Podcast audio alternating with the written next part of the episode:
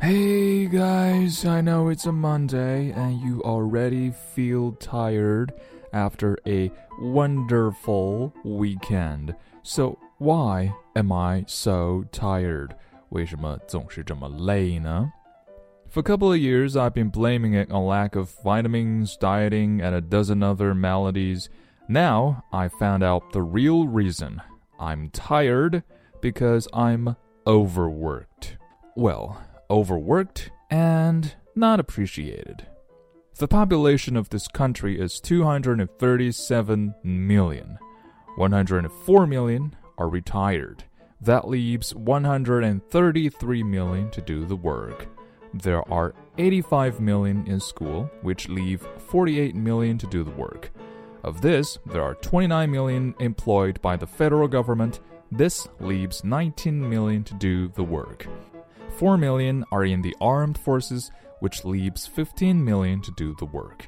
Take from the total the 14,800,000 people who work for the state and city government, and that leaves 200,000 to do the work. There are 188,000 in hospitals, so that leaves 12,000 to do the work. Now, there are 11,988 people in prisons, that leaves just two people to do the work you and me. and you are sitting there reading jokes. No wonder I'm tired. I'm doing all of the work myself.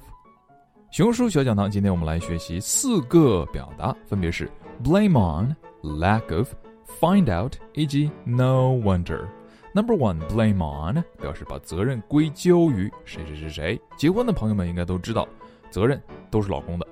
For example, she put the blame on us if it turns out badly. Don't blame on him. After all, he is a green hand. Green hand 新手，哎，这个不是绿手，注意 green hand 新手。Number two, lack of 表示缺乏、不足。比如说经验不足，就可以说 lack of experience。Despite his lack of experience, he got the job. 虽然经验不足，但是获得了这份工作。 The charges were dropped for lack of evidence. 指控因证据不足而被撤销。Number three, find out 表示发现、找出、查明。注意呢，是有一定的努力去发现、找出什么事儿。For example, it makes you want to watch the next episode to find out what's gonna happen. 想弄清楚接下来会发生什么事儿，弄清楚。 Yesterday, the man's families held a news conference in their campaign to find out the truth. 这些男子的家人举行了记者招待会啊，news conference，找出事情的真相，叫 find out the truth。And the last one, no wonder, no wonder，哎，难怪，怪不得，哎呦，怪不得熊叔头发都掉光了，每天加班啊。No wonder my brother wasn't feeling well, or he had made a thorough investigation. No wonder he knew so much about it. No wonder 后面直接加正常的句子就可以了。Alright, that is all for today. Thank you and stop feeling so tired. Have a great week.